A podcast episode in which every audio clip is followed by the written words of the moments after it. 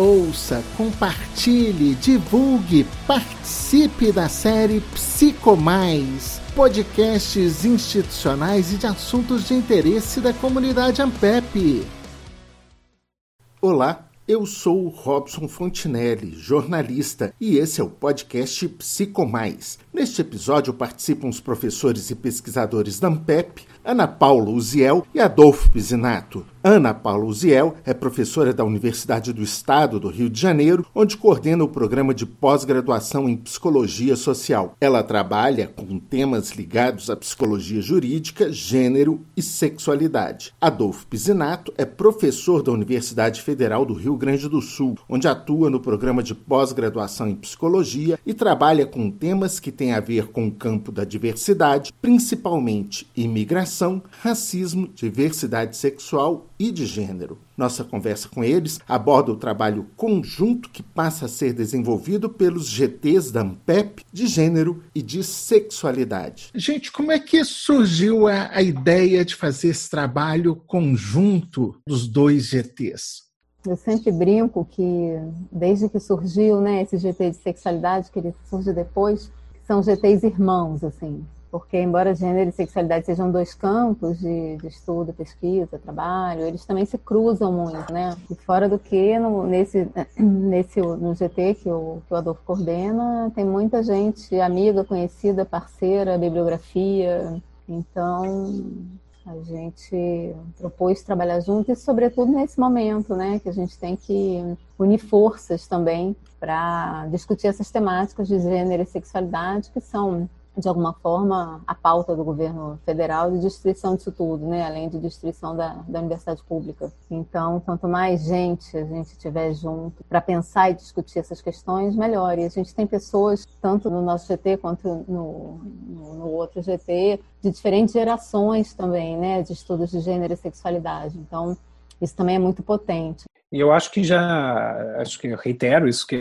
que, a, que a professora Ana colocou, né? A gente tem muitas, muitas parcerias, muitas amizades e também trabalho, trabalho juntos e trabalhos, né, com, com colegas entre os GTs. E já há algum tempo a gente vem conversando, né, por essa por essa afinidade de campo, principalmente assim, e pensando em algumas estratégias de ações conjuntas. Então já se pensaram outros momentos, outros encontros, que às vezes se dão de uma maneira um pouco mais informal, né, através de parcerias mais pontuais entre entre colegas eh, de ambos os grupos. E nesse momento a gente teve esse convite aí do, do GT que a, que a Ana coordena, foi um convite que foi acolhido assim muito acolhido muito bem, porque é uma, é uma necessidade, eu acho que isso que, é, que também a Ana coloca, assim, dessa, né, é uma necessidade de interlocução se estabelece, principalmente avaliando a, a, não só a questão do cenário de produção e de financiamento, de pesquisas, né, mas o cenário do ataque à vida que a gente vem, vem vivendo. E nesse sentido, eu acho que nós temos uma confluência tanto de percepções, assim, como podemos potencializar as estratégias de trabalho, de articulação entre os grupos, considerando que essa também é uma das bandeiras centrais, assim, do ataque às garantias de direito que o país vem vivendo. E não só o país, né? Eu acho que a, a ofensiva antigênero é uma temática que vem a, atacando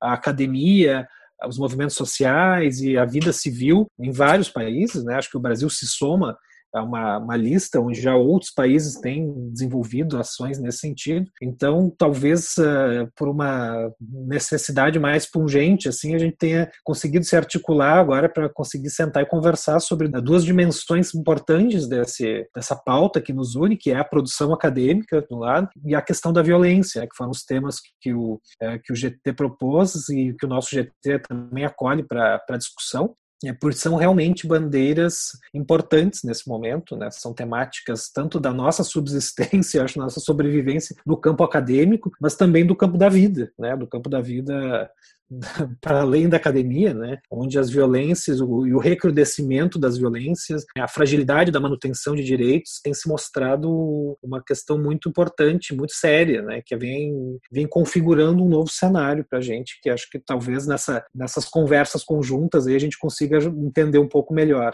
Essa coisa tem se notado, que tem se verificado no país, ela vem só em função desse governo que está aí, ou ela, ou ela tem muito a ver com a questão da religiosidade, dessa coisa meio cega que a gente tem visto emergir de determinadas partes da sociedade? É um pouco de tudo, né? Eu não sei se é religiosidade propriamente, se é, são determinados usos e práticas de algumas religiões, né? Porque a gente não pode generalizar, a questão não é a religião, são as práticas, né? A partir dela.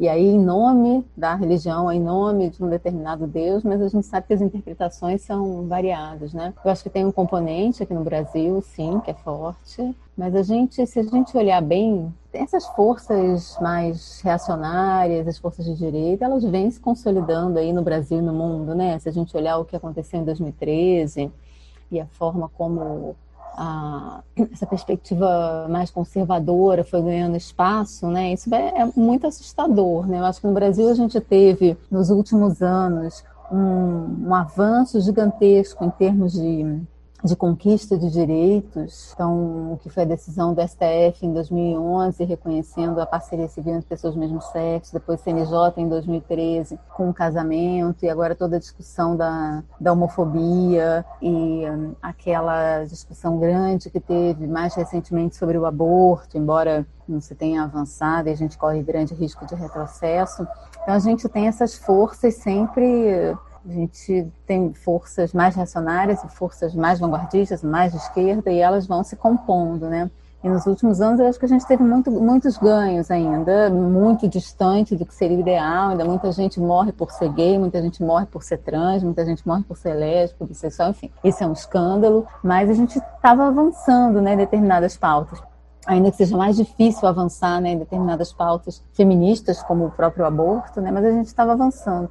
E aí eu acho que também tem essa reação muito, muito forte a gente vê em outros países também, né, onde a direita vem crescendo e o fascismo, né, como tem acontecido no Brasil, vem com uma, uma força violenta, né. E na verdade, assim, é muito interessante, acho que eu mencionei isso anteriormente, né, é que gênero é pauta do governo, assim, todo dia, né, tem uma novidade em relação a esse campo de gênero e sexualidade, não é à toa, né e uma novidade negativa, né? Essa poderia ser uma novidade mais positiva. Mas eu, eu acho que, que essa questão, eu concordo com, com a Ana em relação à religiosidade, principalmente, né? Que se, fosse, se a gente fosse analisar, por exemplo, sob um prisma absolutamente teológico, assim, seria absolutamente contraditório associar religião a movimentos de perseguição, enfim, ou a a hostilidade entre as pessoas, né? Mas de fato não tem a ver com espiritualidade ou religiosidade ou nada disso. Eu acho que, a, que as bandeiras de prática de alguns grupos religiosos se somam a essa esteira do movimento de conservadorismo, de autoritarismo que vem ganhando espaço. E eu acho que é uma questão bem complexa, porque talvez pelo, primeira vez, assim, acho que a gente já teve uma série de movimentos mais conservadores, mais retrógrados, mais à direita, mais, enfim, neoliberais, uma série de, de bandeiras, mas nunca com um ataque tão grande à própria população, né? Eu acho que essa talvez seja uma, um, um momento, assim, de recrudescimento dessa, dessa posição ofensiva anti-Estado e anti-cidadania. Então, eu acho que alguns movimentos, né, de alguns grupos religiosos talvez se somem a isso sob essa, né, essa argumentação muito mais do que seria o conservadorismo, né, ou uma percepção de ataque, porque se fosse também fôssemos pensar friamente essas bandeiras que, a, que são foram importantes de, de, conquista nos últimos 20 anos, que a, que a professora Ana colocou, por exemplo, a questão da união civil, questão dos direitos de saúde sexual e reprodutiva, né? Na verdade, eles não retiram nenhuma condição, nenhum direito ou não atacam as possibilidades de culto religioso ou de manutenção de, de valores. Tem uma série de, de memes e figuras alusivas, mas ó, o casamento gay só interessa a quem é pedido casamento, né? né? Porque quem não, não, não, não, afeta o direito a casamento de outras pessoas, né? Mas acho que a, a, intolerância ela é fomentada nos momentos onde o conservadorismo, o autoritarismo também são bandeira, né? E elas foram bandeira desde a partir, eu acho, da deposição da presidenta Dilma. Acho que isso começou a recrudescer uma ideia de moralização, um discurso de, de recuperação, de proteção baseado em ataque a movimentos sociais sociais ou a garantias de direitos. A gente não discute aqui a necessidade, por exemplo, de renovação, de alternância de poderes, né, partidos, não, não é essa a questão. A questão é como os movimentos conservadores, eu acho, ou como os movimentos mais reacionários se somam nessa, nessa batalha aí, que não é algo que acontece do nada. Né? Eu acho que a gente teve há pouco tempo no Brasil, né, e quem quiser ver pode procurar né, na internet, né, o primeiro encontro do Fórum Conservador, dos Conservadoristas né, brasileiros, onde uma série de ministros de Estado estavam lá como painelistas debatendo ideias e mostram que compõe um projeto há muitos anos né, de, de alcançar, de conquistar poder, de se organizar através né, de assessorias parlamentares ou de movimentos religiosos. Né. Então, acho que isso não é, um, não é uma coisa que brota assim magicamente. Né. Eu acho que isso vem sendo cultivado né, e talvez aqui caiba também também, né, além da crítica ao movimentos uh, mais político-partidários, é o quanto a gente tem conseguido fazer uma leitura prévia dessas situações e conseguindo articular reações a tempo. A sensação que eu tenho é que a gente acaba sendo atacado por todos os lados, uh, por grupos do ponto de vista acadêmico, que oh, isso aí que vocês estão discutindo é muito mais política, ideologia do que ciência. Outros grupos mais vinculados a movimentos também vão dizer, ó, oh, essa discussão de vocês está muito na casca, está muito rasa, não chega no, no cerne das questões que deveriam ser debatidas. Então, é, a sensação que eu tenho, talvez por isso a gente se afilie, então, quanto grupo também para articular, que é uma sensação de ataque a toda e qualquer associação, toda qualquer bandeira associável ao gênero. E que soa muito um cerceamento à liberdade da própria sexualidade das pessoas que, que vocês observam disso aí? E, e engraçado que agora, na, na, na, pandemia, a gente começa a ver determinadas coisas que são ainda mais assustadoras, né? O recrudescimento dessa violência, seja ela verbal ou seja ela de vias de fato. Eu fico pensando, assim, né? Você estava falando sobre isso, estava pensando que nessa questão da violência, da sexualidade, gênero, ninguém que acaba meio misturado e tem a ver, inclusive, com um dos temas que a gente vai tratar, com esse aumento né, da violência contra a mulher na pandemia, né, parece que aumenta também a violência contra a criança e contra a adolescente. O Ministério Público aqui do Rio tem recebido várias denúncias, mas como as crianças estão em casa, não tem outras instituições que ajudem na denúncia, né, na escola, enfim, elas não estão circulando pelos espaços públicos, essas denúncias não chegam, então elas são mais pontuais, elas não vêm pelas instituições que as crianças frequentam. Mas a violência contra a mulher tem, tem aparecido, né? E tem me chamado muita atenção o quanto também tem campanhas muito interessantes e criativas e talvez convocando para essa pauta atores que estavam mais distantes. Então foram várias campanhas interessantes, né? No, a gente recebe pelo WhatsApp. Então você tem, por exemplo, uma chamada para um curso de maquiagem que na verdade é uma, uma série de esclarecimentos e de, de de indicações para as mulheres que estão sofrendo violência de como é que elas podem fazer uma denúncia.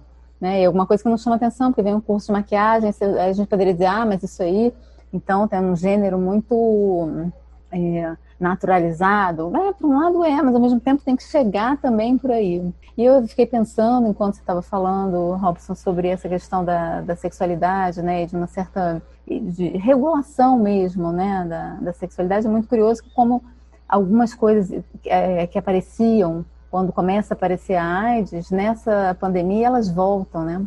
Então tem discussões que foram feitas, tiveram vários webinários, lives também interessantes, né, das pessoas que discutem AIDS, que já discutiam lá nos anos 90 e, e continuam, retomam alguns pontos muito interessantes da discussão sobre AIDS para pensar agora esse momento de pandemia, né? Então você tem uma certa apropriação também das questões, eu acho que talvez isso também possa servir para a gente aprender com o que já foi discutido, né, e com os ganhos que a gente teve nos últimos anos. Né? É, porque isso que a, que a Ana aponta, né, essas, essas, esses movimentos de pânico moral, essas, essas ações uh, reativas, né, também se recrudescem nesses momentos de mais hostilidade, momento de mais crise. Né? E eu acredito que essas estratégias, quando começam a atacar a vida, a existência das pessoas, também elas são indicativo de que isso pode acontecer talvez há 10 anos atrás não houvesse, porque o clima e a organização da sociedade estava num momento de, de crescimento, de, de, um debate mais progressista, ainda que sutil, e eu acho que ainda muito aquém daquilo que é necessário né, em termos de sociedade, mas acho que não permitiria alguns tipos de reações. Eu fico pensando o que, que, eu, que nós, sei lá, 10 anos atrás, pensaríamos ou como reagiríamos da alta esfera, em frente às manifestações da alta esfera política sobre comportamentos assim uh, machistas, racistas e que hoje em dia de alguma maneira as pessoas têm tolerância ou né, encontram eco nessas figuras, né, nas expressões dessas figuras, para poder reagir, né, para poder usar armas, para poder uh, agredir a diferença como se fosse algo condicional da sua própria existência. Então, acho que são movimentos muito próximos e acho que a gente já viu na história mais recente aí da, da humanidade, como eles se associam a movimentos fascistas, né, a, a, a formas né, de tentativa de controle da sociedade através da opressão, através do medo, e principalmente, eu acho que no nosso cenário aqui, né, chama atenção o grau da manipulação. Né? Então, a informação é muito manipulada, há um descrédito das instituições, um descrédito do, do discurso científico, né, e eu acho que isso esse é um panorama um pouco novo ainda. Né? A gente já teve momentos e movimentos, mas nunca, nunca tivemos essa confluência assim tão, tão grande. Então, eu acredito que as expressões, acho que para além né, dessas que a gente está vendo, provavelmente daqui a pouco a gente consiga observar ainda outros, outros desdobramentos dessas violências. Tem um ponto que eu acho interessante, a partir até do que a Adolfo estava dizendo, sobre essa descrença no conhecimento científico, né? E aí se faz uma, uma ligação entre várias questões. Então, você tem, por exemplo, não é à toa, né? E nesse momento, o ataque às universidades, então as universidades federais é, correndo risco de não empossar seus, seus reitores eleitos, ao mesmo tempo você tem uma portaria do CNPq que destrói as ciências humanas e sociais, né, diz, dizendo o que é ciência, o que, que interessa. Ao mesmo tempo, quem faz ciências sociais e ciências humanas discute gênero, portanto é de esquerda, portanto precisa ser eliminado, né? Então você tem uma série de associações aí que também são muito, nessa perspectiva fascista, elas se associam de uma maneira muito fluida. Na verdade, a gente acaba perdendo o fio da meada. Peraí, o que, que uma coisa tem a ver com a outra, né? Eles fazem essa essa associação de uma maneira muito rápida e direta. Né? E interessante que de uma forma que vem chegando às redes sociais, à internet, até aos órgãos colegiados, né, sei lá, conselhos regionais, associações, a gente vê determinadas manifestações que elas passam muito por aí, né? Que é uma, uma tentativa de embrulhar tudo e, ao mesmo tempo, de alguma forma, desprivilegiar ou tentar desmontar aquilo que é o pensamento científico, tirar a cientificidade daquilo que é o pensar científico, né? sobretudo no que tange aos gêneros, sexualidade. Como é que vocês veem isso? Eu acho que o ataque às universidades e à academia como um todo, ela começa, né, eu acho, mais diretamente né, nessa nessa nova gestão, né, nesse novo regime aí, como é, eu acho que ela se ela começa uh, em relação às ciências humanas e sociais, talvez porque dentro nossos objetos né, de discussão e de, de, de, construção do conhecimento está a própria crítica e análise da sociedade, das formas de vida e das relações. Então não, não me estranhe que sejamos assim o, os primeiros alvos. Eu acho que isso tem a, tem a ver também com, com a trajetória dessas áreas e como se constitui esses se, se constituem esses campos de saber. Mas eu acho que esse processo, que é um processo que de alguma maneira não deixa de ser um processo de censura, né, de limitação, de estrangulamento, né, através do corte de recursos e da, é, do financiamento. Né. Aparentemente, ele também vem, vem afetando outras áreas do conhecimento, ou seja, quando tu começa já a discutir que epidemiologia já é coisa de comunista, que, que a concepção né, de, de saúde coletiva também tem que ser atacada, ou seja, a gente já começa a desdobrar isso para além, que eu acho que essa torção que acontece na, no atual momento, a fundamentação do saber, do conhecimento acadêmico, ela passa a ser entendida como alvo de ataque. Ataque ao projeto de, de governo, é um ataque à vida das pessoas, então os valores precisam ser resgatados do que talvez eh, seriam as formas de vida pré científicas, entre aspas, né? E talvez por isso cole tanto, né? Aquilo que tu trazias antes, Robson, do, de alguns grupos, alguns movimentos religiosos que fazem uma, uma colagem, então, entre política e religião, né, e não necessariamente religiosidade, como certo bloqueio, então, a essas formas de saber contestatórias, né, que contestam as posições que as pessoas ocupam, né, o status quo, as relações de poder, as formas de dominação. Eu acredito que, além disso, né, no caso específico da psicologia, né, para além do âmbito uh, só acadêmico, né, também tem uma dimensão da categoria profissional, cujo Conselho Federal de Psicologia, os conselhos regionais, têm se posicionado já há décadas é, de uma maneira contrária a todos esses movimentos reacionários, garantindo, né, do ponto de vista acadêmico e do exercício profissional, a discussão da liberdade, da diversidade, das formas de vida não não dominadas pelo, pelo campo exclusivamente ideológico. Então, eu acho que isso também, né, por causa no âmbito da psicologia, os editais atuais, por exemplo, né, de bolsa produtividade, lá a gente já tem que marcar lá como esse projeto aqui se alinha à nova portaria, né, que é uma portaria que nos exclui. Então, é, de alguma maneira, tem que tentar garantir né, que esses colegas é, encaixar isso, argumentar de alguma maneira, como se isso fosse uma garantia de qualidade, não é? Né, porque esse não é o nosso objeto, é, ao contrário, né, as pessoas têm trajetória, a psicologia brasileira e as ciências humanas brasileiras em geral têm destaque dentro do que é o panorama de produção do conhecimento brasileiro, bem significativo, né, então não acho que no nosso caso, por exemplo, a gente possa ser considerado uma área periférica, uma coisa está sendo inventada, não, é uma área consolidada, né, um campo consolidado, é um colégio grande na área da na CAPES, como área do, do conhecimento, também no CNPq, então eu não, é, realmente eu não consigo descolar isso de um projeto claro e objetivo de tentativa, então, né, de, de alguma maneira de aplacar a crítica ou os movimentos que consolidem profissionais ou acadêmicos com, com posicionamentos contrários a essas políticas de dominação. E acaba que essa política de dominação que vem sendo executada e, de uma certa forma, largamente repercutida, em alguns pontos repetida por parcela da população, ela tem muito a ver com o discurso do machismo. Ele é um discurso extremamente machista. Como é que vocês hoje percebem esse discurso e o quanto ele mina a questão do gênero, a mulher, a importância da mulher, tudo que a mulher conquistou até agora, a própria comunidade LGBTQI, que também a, a duras penas aguardou quantos anos vem sendo cozinhada aí para ganhar esses poucos direitos civis que ganharam e agora de uma certa forma, se encontra recolhida. Quantas pessoas literalmente fugiram do país depois da eleição, né?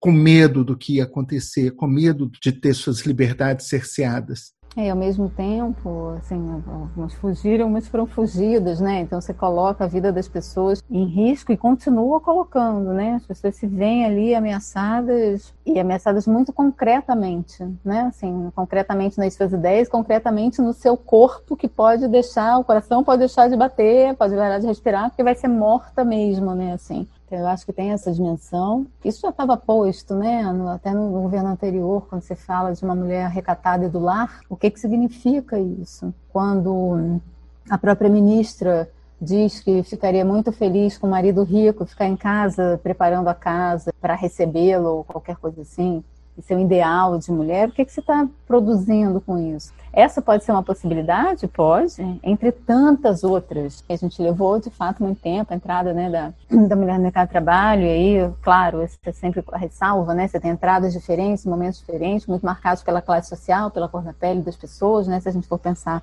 na realidade brasileira, ao mesmo tempo, você tem aí um campo muito consolidado. Hoje, na página do CNPq, por exemplo, tem uma menina muito jovem da área de engenharia que ganhou uma bolsa internacional.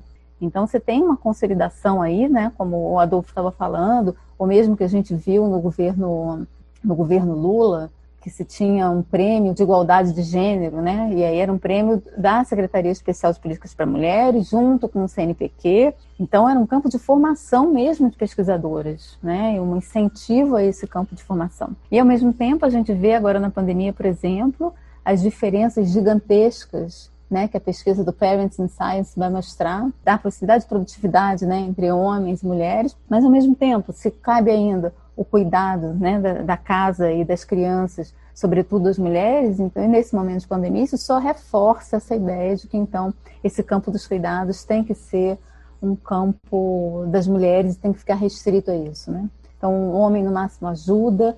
Claro que você tem uma diferença geracional muito importante.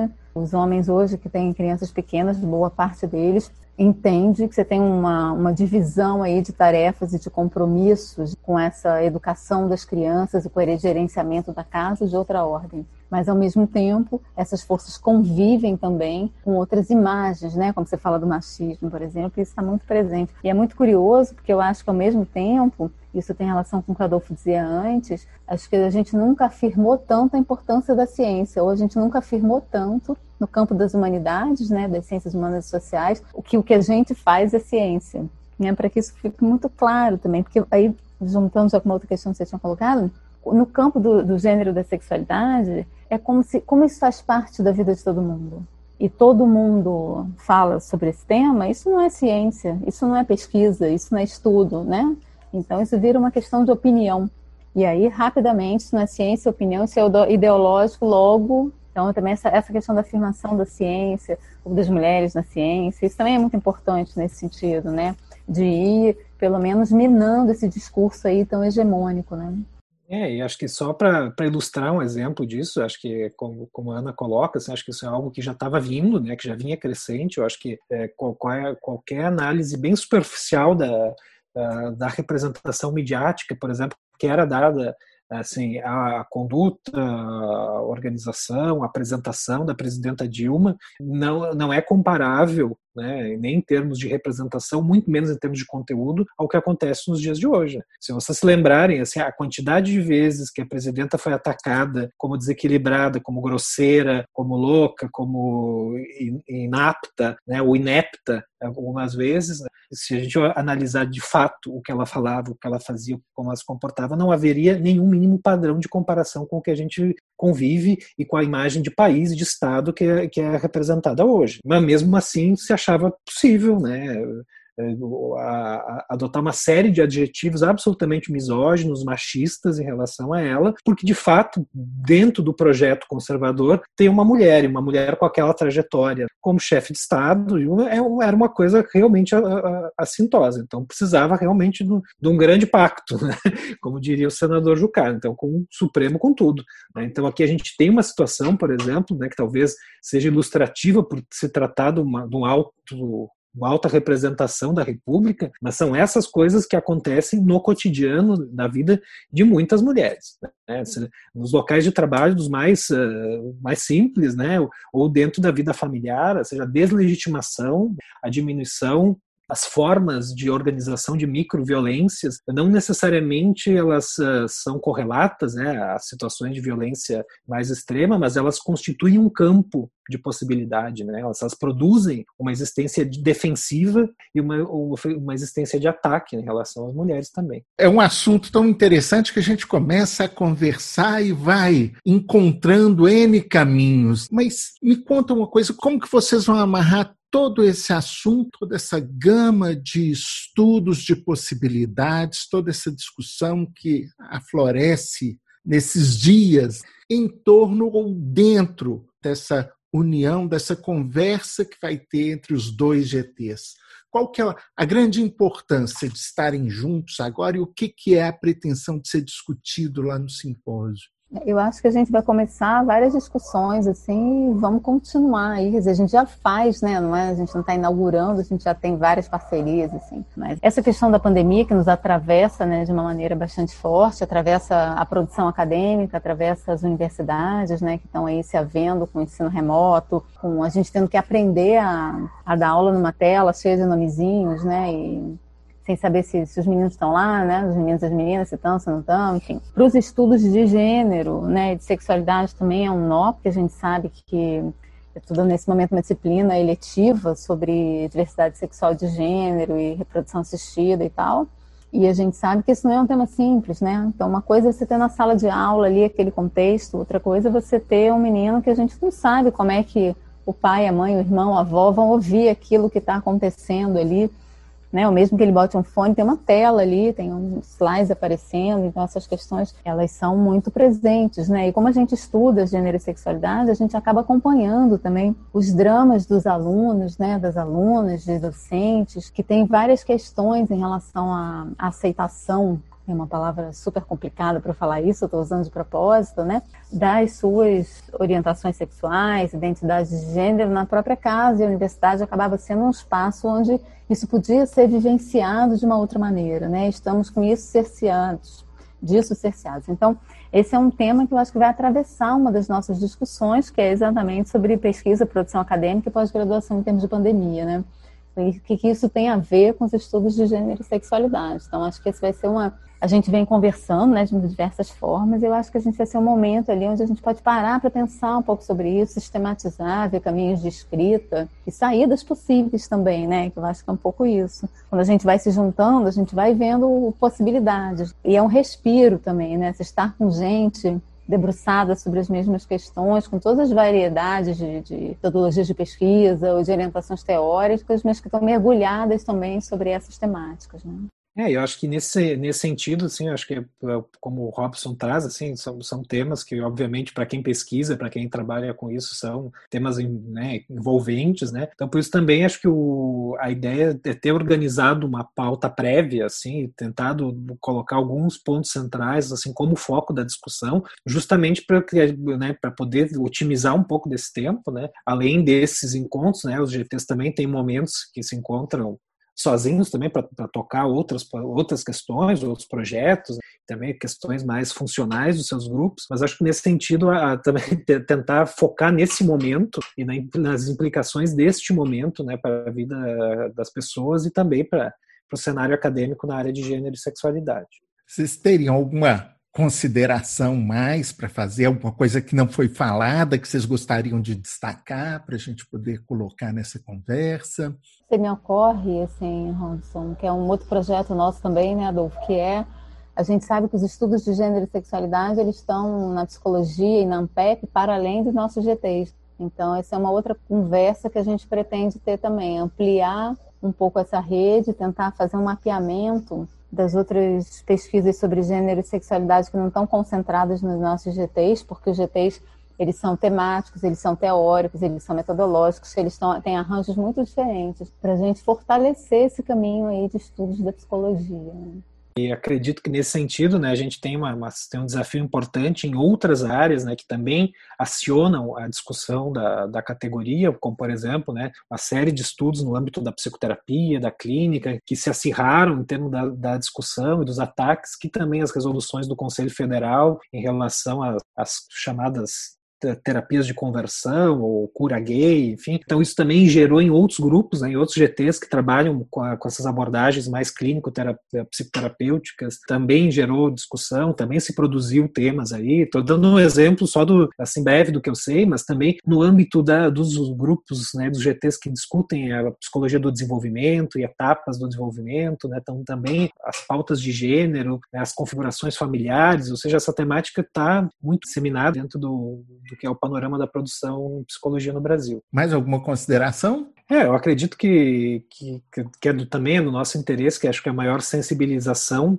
para essas temáticas, né, ela possa ser também compartilhada, acho visibilizada, né, em outros em outros caminhos, né, não só nos encontros uh, da Ampep, mas através de editais específicos, de chamada de artigos. Eu acho que tem um, um compromisso de muitos pesquisadores e pesquisadoras em em desenvolver mais essa temática ou essas pautas associadas a, ao, ao, campo de gênero, né? E também acho que muitas revistas da, de publicação científica da área, em alguns, nos últimos anos, tiveram chamadas em números especiais é, aproximando essa discussão, talvez para segmentos da, da, da, academia ou da categoria que não necessariamente é, veriam essa, essas pautas, essas temáticas é, na, nas suas leituras, na sua formação cotidiana. Então, acho que isso também é importante, acho que é um movimento que talvez a gente possa ajudar a sensibilizar através da criação de dossiês, daqui a pouco um número Estou inventando aqui, já botando a Ana na obrigação, mas daqui a pouco também até um número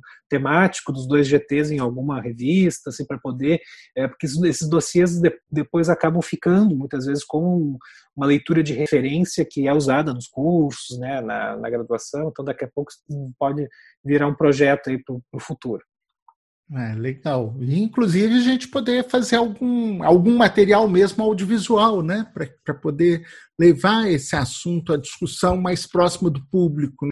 até como forma de sensibilização, porque a gente percebe que existe uma preocupação muito grande do, do público, é, sobretudo o público que se vê acuado né, perante esse, esse momento que a gente está vivendo aí. A psicologia se faz um desserviço, né? Como nesses exemplos que o Adolfo deu, também a gente pode fazer outras coisas. Então, como é que a psicologia pode ser uma aliada? Eu acho que essa também é uma questão importante, né? Porque se a gente pega, por exemplo, a questão da, do processo transexualizador, o que a gente ouve com frequência é um discurso absolutamente pronto para uma psicologia que precisa reproduzir um determinado padrão. Então, se uma pessoa quer fazer uma cirurgia, ela sabe exatamente o que dizer para convencer, convencer a psicóloga, o psicólogo que está no serviço. Que psicologia é essa? Né? Onde é que se ancora a, a nossa ética? Que tipo de escuta a gente está oferecendo para as pessoas? Então, acho que tem uma série de questões aí do gênero da sexualidade que fazem interrogar a psicologia também do seu lugar, né? Isso também é muito interessante, vai produzindo deslocamentos aí e vai levantando questões sobre as quais a gente pensa pouco ou nunca pensou. Então, acho que também promove desafios.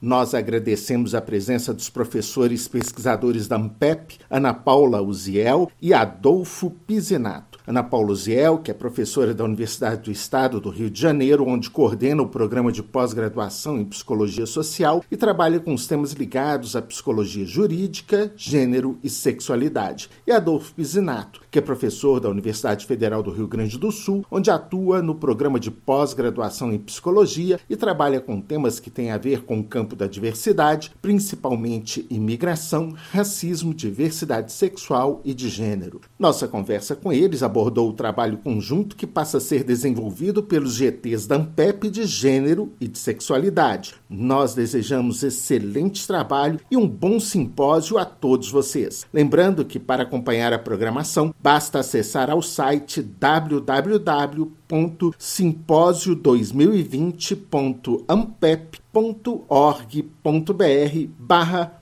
programação Ampep com dois P's ou seguir as redes sociais da Ampep, tanto Instagram, LinkedIn ou Facebook, todos basta digitar e seguir arroba oficial Ampep.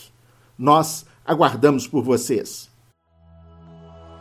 Ouça, compartilhe, divulgue, participe da série Psico Mais, podcasts institucionais e de assuntos de interesse da comunidade Ampep. Podcast Zampep. Toda quarta-feira um episódio novo, Psico Mais ou Psico Mais Covid-19.